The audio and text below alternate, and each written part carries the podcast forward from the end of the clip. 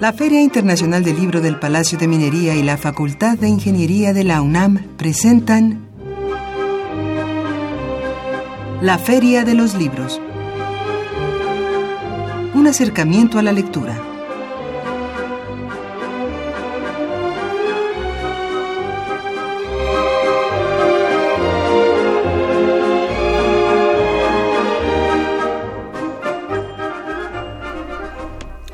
Amigos, muy buenas tardes, bienvenidos a la Feria de los Libros.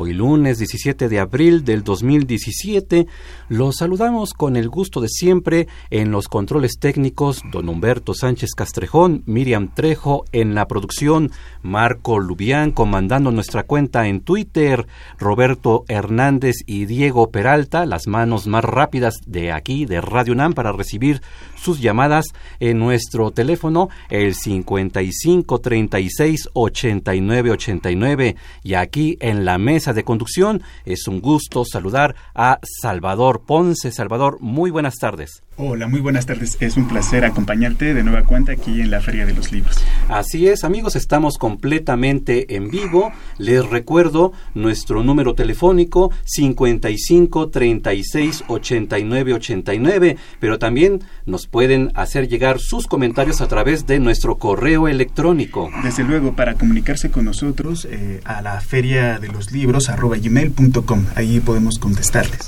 También estamos en Twitter como arroba Feria Libros y también la cuenta mía en particular, amigos, arroba Arfaxad Ortiz. También nos escuchan a través del internet en www.radiounam.unam.mx y claro, estamos en Facebook.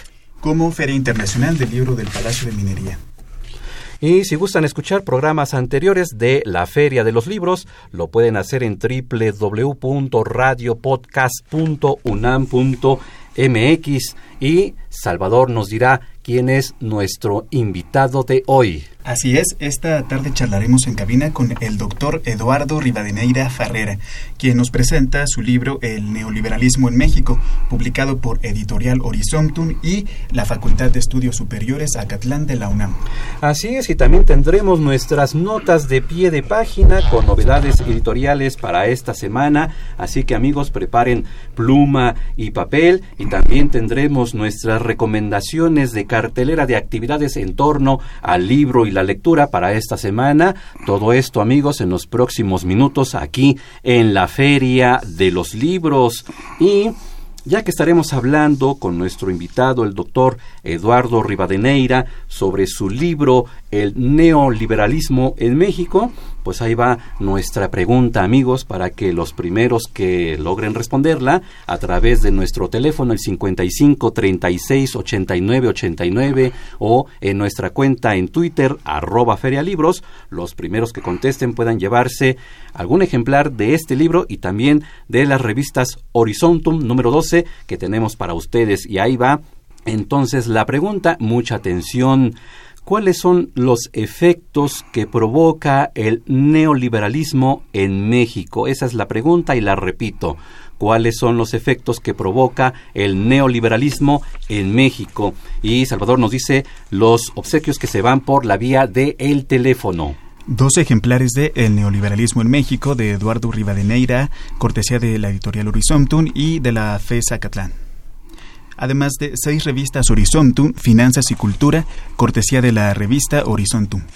Y los mismos obsequios se van por Twitter, es decir, dos ejemplares de El neoliberalismo en México de Eduardo Rivadeneira Farrera, nuestro invitado del día de hoy, y también seis revistas Horizontum número 12, Finanzas y Cultura. Así que a llamar a nuestro teléfono 55 36 89 89 o a escribir a nuestra cuenta en Twitter arroba ferialibros. Y bien, vamos a nuestra pausa para escuchar nuestra nota de pie de página, nuestra primera recomendación y ya regresar con nuestro invitado aquí en la Feria de los Libros.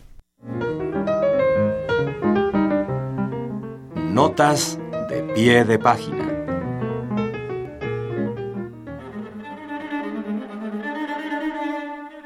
Editorial Ciruela publicó El mundo resplandeciente de Margaret Cavendish, por primera vez en español, una obra maestra imprescindible de la literatura inglesa del siglo XVII.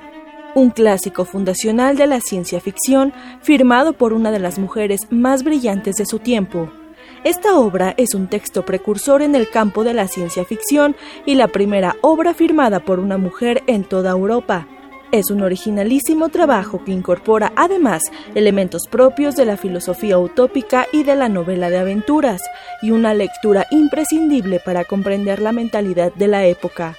Con una mirada moderna y subversiva, la autora desafía convenciones literarias, roles de género, divisiones religiosas y teorías científicas, convirtiendo así el fantástico viaje de una dama hasta una extraña tierra poblada por animales parlantes en todo un reto para la imaginación y el pensamiento contemporáneos. Y ya estamos de vuelta aquí en la Feria de los Libros y es un gusto darle la bienvenida a nuestro invitado, el doctor Eduardo Rivadeneira Farrera, para que nos platique sobre su libro El neoliberalismo en México. Doctor, bienvenido aquí a la Feria de los Libros. Muchísimas gracias. Realmente es un honor estar aquí en esta estación de radio de la UNAM. Me siento verdaderamente motivado porque soy universitario, soy doctor en Derecho. Actualmente me encuentro en la FESA Catlán. Fui doctor en Derecho por mención honorífica y creo que esta obra, en los momentos que está viviendo México, son importantísimos. Aparentemente, cuando vean el contenido del libro, se observa una crítica muy sustantiva a lo que es el neoliberalismo. Sin embargo, si lo analizamos a fondo, Estamos en un momento en que la unidad nacional y trabajar todos juntos es un momento para salir adelante y fortalecer esta nación y que a todos los mexicanos nos vaya bien. Para definir si realmente México está en un neoliberalismo, el libro inicia dando una breve explicación de lo que es el liberalismo. El liberalismo como todos nosotros sabemos, tuvo como principales autores Adam Smith y David Ricardo. No quiero adentrarme mucho en la filosofía de esta teoría liberal, pero siendo muy escueto y, una, y haciendo una verdadera síntesis, lo que caracterizaba al liberalismo es que el Estado no debería de intervenir en la economía, toda vez que las instituciones económicas surgieron de, de, manera natural y espontánea y cuando interviene el Estado rompe ciclos naturales. Por el otro lado, estos autores estaban convencidos que los burócratas, que los políticos son muy malos administradores porque manejan recursos que no son de ellos y eso provoca en determinado momento desvíos, corrupción, y por eso se oponen a la, a la intervención del Estado. Las instituciones eminentemente económicas fueron seis. Fue la división del trabajo, las leyes de la oferta y la demanda, la moneda, el capital, teoría del valor, teoría de la población, en donde queda perfectamente claro que estas instituciones surgieron como consecuencia de la necesidad que tuvo el hombre a través de, obtener satisfactores para de esta manera poder resolver sus problemas. Partiendo de este principio de la no intervención del Estado y que el Estado es un mal administrador, en el libro puntualizo que el liberalismo, que el neoliberalismo lo podríamos concebir a partir de los años 1980 en que teníamos un Estado obeso, que teníamos multitud de empresas, muchas de ellas considero que fueron importantísimas para el bienestar de nuestro país, como la CONASUPO, que, que buscaba mantener precios accesibles de alimentos para todo el pueblo, y me referiré a esto posteriormente. Salvador. Pues sí, como ya comentábamos un poquito eh, fuera del aire. Eh, neoliberalismo hoy en día es una palabra muy en boga, ¿no? La escuchamos en los noticieros, la escuchamos en la boca de los analistas políticos y muchas veces le achacamos los problemas. Cuando algo ocurre, ah, es culpa de las políticas neoliberales que, que se están aplicando. Pero cuando ya nos detenemos un poco y nos preguntan, ah, pues dime qué es el neoliberalismo, entonces allí comienzan los problemas porque tenemos dificultades para expresar y decir con todo detalle que es el neoliberalismo. Y esta es una de, las virtudes del libro, que además de, del preámbulo que, tiene en el primer capítulo del liberalismo, eh, nos adelanta un poco y nos introduce en qué es el neoliberalismo. Y ahora quisiera aprovechar también para esto, para que eh, el doctor Rivadeneira nos pudiera puntualizar un poco eh, qué es el neoliberalismo y cuáles son sus principios más fundamentales. Mira, realmente el libro puntualiza mucho la pregunta que me estás haciendo, pero también hace un análisis exhaustivo de cómo se ha venido comportando la economía en nuestro país, puntualizando que los primeros 75 años de la vida independiente de la hacienda del país, vivimos en un estado anárquico, se tuvo una deuda impagable, hubo escasez de recursos y se llegaron a excesos de tener impuestos por el número de perros y ventana. Cabe destacar que hubieron años en que fue imposible elaborar el presupuesto de egresos por la inexistencia del Congreso, particularmente por las, por las invasiones francesa y española.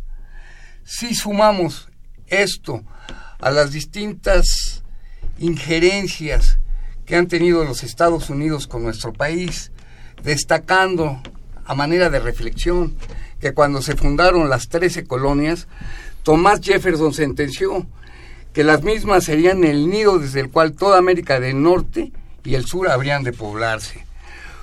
Por otro lado, es innegable referirnos a la doctrina Monroe, que consistió en que América para los americanos. Esto muchos lo interpretan de manera textual, cuando en realidad esta doctrina obedeció a tratar de obtener la salida y que ya no hubiera injerencias de las potencias europeas en el destino de las naciones latinoamericanas. Algo que me llama muchísimo la atención, que muchas veces hemos pasado por alto, es que en pleno proceso revolucionario, Álvaro Obregón, en su afán de ser reconocido como presidente de México, celebró los llamados tratados de Bucareli, en los que el país se comprometió a no realizar procesos de industrialización que pudieran competir en campos y actividades industriales de los Estados Unidos. Por otro lado, algo que, que me motiva y me impacta es el pensamiento de Henry Kissinger, que fue uno de los secretarios de Estados más, con más presencia norteamericana, que le tocó ser secretario en época de Richard Nixon y Gerald Ford, quien alguna vez sentenció, quieres que las naciones te obedezcan, controla su petróleo. Quieres gobernar sobre la gente, controla sus alimentos. Nos estamos dando cuenta que desde hace mucho tiempo ya había la perspectiva de parte de la problemática que se está presentando en nuestro país actualmente. Ahora bien, hablando propiamente del, de por qué señalamos que es un neoliberalismo. Partimos que es un neoliberalismo porque tal y como lo comenté, México era un estado rico, obeso, que tenía multitud de empresas, más de 1.200 empresas, en ramos que a lo mejor podríamos decir que fue excesivo, pero sin embargo era un patrimonio de todos los mexicanos. Y bajo el argumento de que el Estado es un mal administrador, se tomó la, determinación de empezar a enajenar todas estas empresas. Al ir desincorporando todas estas empresas, paulatinamente el Estado fue perdiendo fuerza. Una fuerza que, que, definitivamente ponía al país en una defensa importante de la soberanía. Por otro lado, es de destacar que teníamos una de las constituciones más relevantes del mundo, la Constitución del 17, que se caracterizaba por tener una serie de garantías y derechos sociales e individuales que estaban al nivel de la Constitución de Weimar. Éramos un ejemplo, era un estado de bienestar que si bien México no llegó a tener los principios rectores que esta constitución señalaba, sí estaba la intención y el camino para dónde dirigirse. Como consecuencia de este periodo neoliberal, gran parte de esa constitución fue desmantelada. Se fueron perdiendo derechos, se fueron perdiendo una serie de prestaciones y empezó a prevalecer que las decisiones, muchas de ellas, fueran tomadas desde el exterior. ¿Por qué señalo esto? Porque los tratados internacionales están a nivel de nuestra Carta Magna y los acuerdos que se toman del exterior tienen que ser acatados. Si pongo, si empezamos a analizar algunos efectos del neoliberalismo en México, podremos, entre otros, mencionar algunos. Número uno, se ha generado mayor transferencia de recursos a los centros del poder, provocando en muchos casos descapitalización y rezago social. Por otro lado, se ha observado el crecimiento de deudas externas impagables que han acentuado la dependencia, el desarrollo y el desequilibrio de los países más pobres. Las medidas neoliberales adoptadas han motivado la pérdida de postulados sociales consagrados en la Constitución de 1917, que era un gran orgullo para todos nosotros los mexicanos. Algo verdaderamente preocupante es que la educación continúa desvinculada del sector productivo y su modernización está sujeta a un debate nacional que es difícil de consensar. Aquí la Universidad Nacional Autónoma de México tiene un papel importantísimo, porque gracias a la educación y al esfuerzo de ser una universidad pública para todos, se está haciendo lo, el esfuerzo más humanamente posible para que esta educación llegue a todos los sectores de la población y se puedan incorporar a los centros de trabajo, para lo cual tenemos que vincular y luchar porque la educación se vincule con las empresas y con el desarrollo económico. Por otro lado, como consecuencia de las medidas neoliberales, se han debilitado las estructuras gubernamentales y es innegable que hay una falta de credibilidad en los sistemas políticos. Por otro lado, el mercado laboral, para muchos analistas, vive en la actualidad una regresión en cuanto a las conquistas laborales.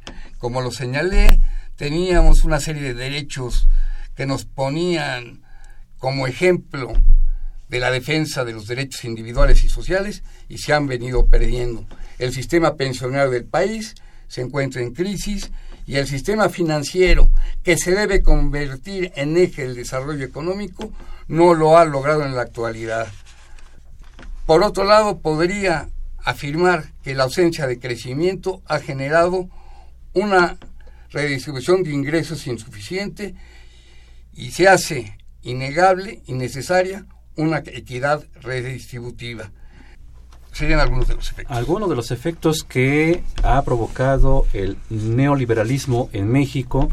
Eh, estamos conversando con el doctor Eduardo Rivadeneira Farrera, autor de este libro, El neoliberalismo en México, publicado por Editorial Horizontum y la FESA Catlán. Tengo ya varias llamadas, comentarios en Twitter, los leeré para que si el doctor gusta retomar algún aspecto e ir cerrando ya nuestra entrevista.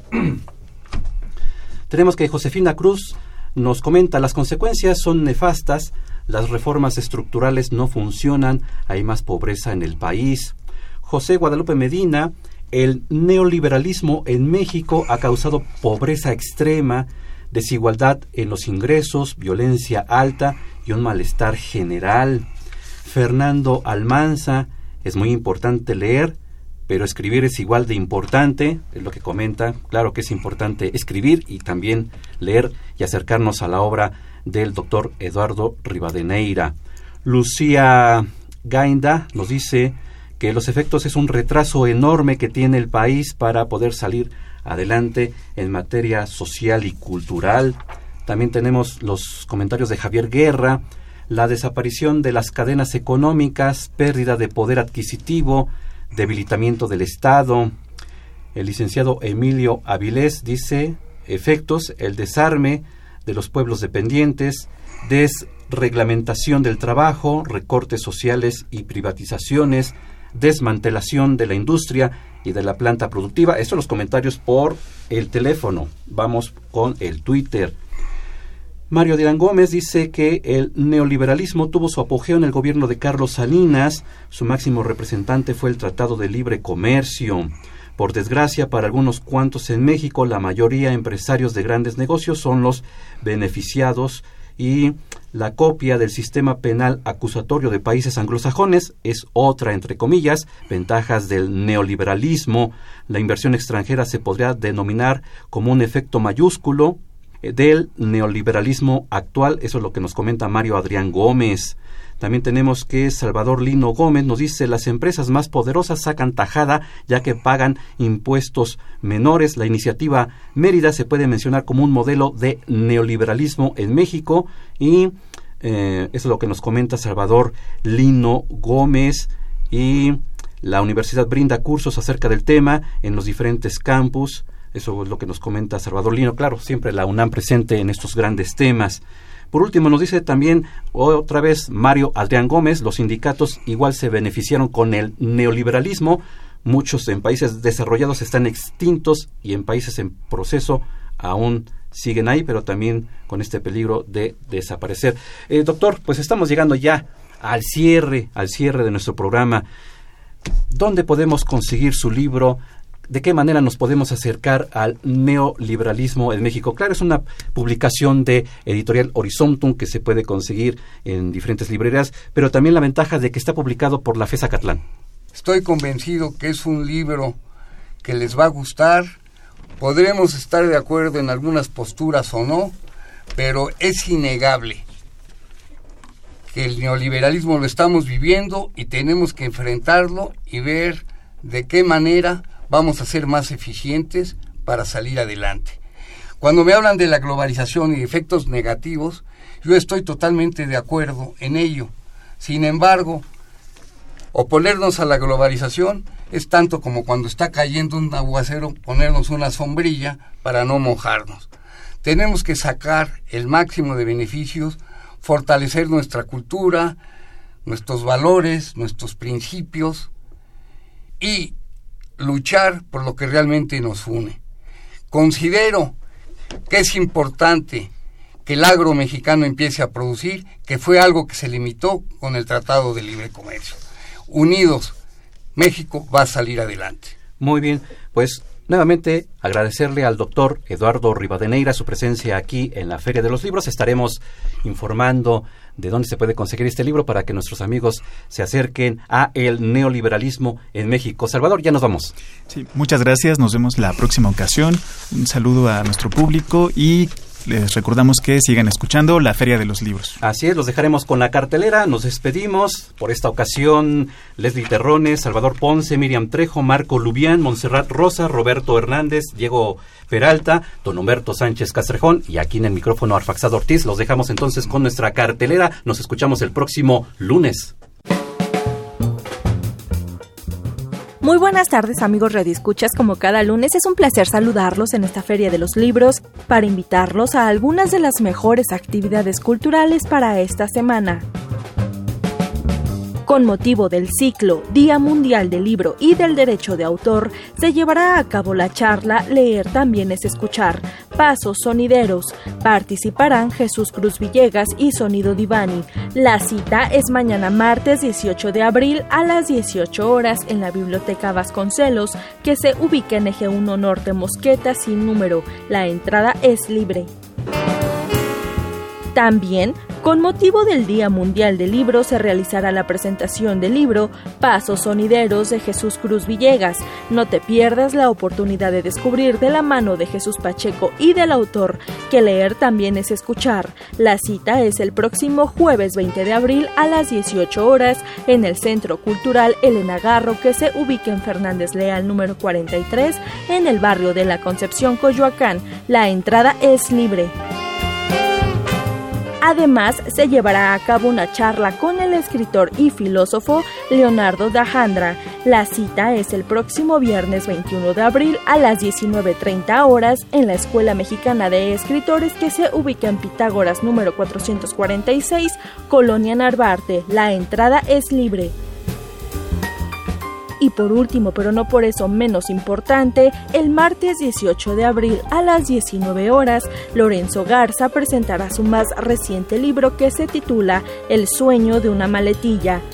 La cita es en la librería del Fondo Rosario Castellanos del Centro Cultural Bella Época, que se ubica en Tamaulipas 202, esquina Benjamín Gil, Colonia Hipódromo Condesa. La entrada es libre. Les recordamos que si desean consultar estas y más recomendaciones pueden hacerlo a través de nuestra cuenta oficial en Twitter arroba ferialibros.